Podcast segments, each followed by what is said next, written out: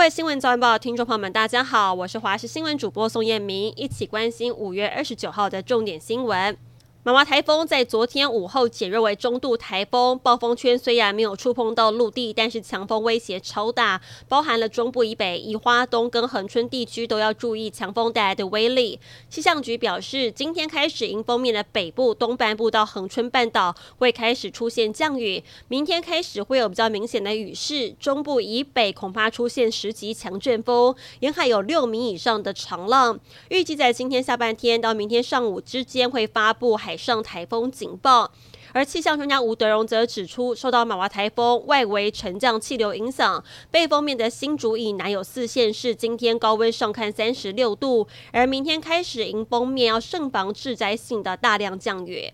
新北市警方二十七号晚间接获民众报案，表示有强匪当街掳人，而警方以车追人成功围捕之后，居然发现是大学生之间为了帮同学庆生，所以才想出的恶作剧桥段。曾经五度获得金钟奖肯定的主持人薛继刚，上个月二十七号被曝偷吃神似马奎欧的圈外人林小姐，两人亲密接吻的自拍照曝光，铁证赖不掉。他隔天发声明谢罪，坦承深深伤害妻子跟家人们。而他闹出新闻之前所录制的饥饿游戏，昨天晚上播出之后，他感伤的发文道别，再见再也不见，自知演艺路凶多吉少。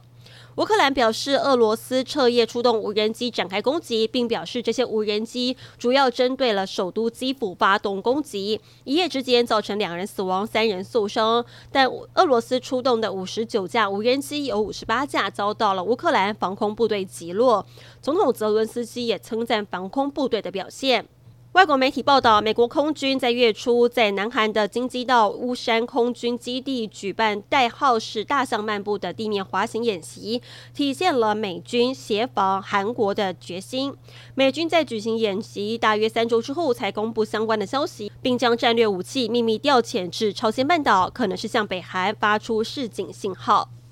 知名的军事网站全球火力所公布的二零二三全球军事实力排行榜当中，美、俄、中包办了前三名，台湾则是从去年的二十一名小幅下滑至二十三名。而报告中值得注意的是，台湾在空中的实力排名为全球排名第八，而可用后备军人数则是位居世界第一。土耳其总统大选第二轮投票开票进度已经超过百分之九十九，土耳其最高选举委员会提前宣布，现任总统埃尔段以百分之五十二点一四的过半选票确定胜选，已经掌权二十年的埃尔段不但可以继续执政五年，更稳坐竞选不败的宝座。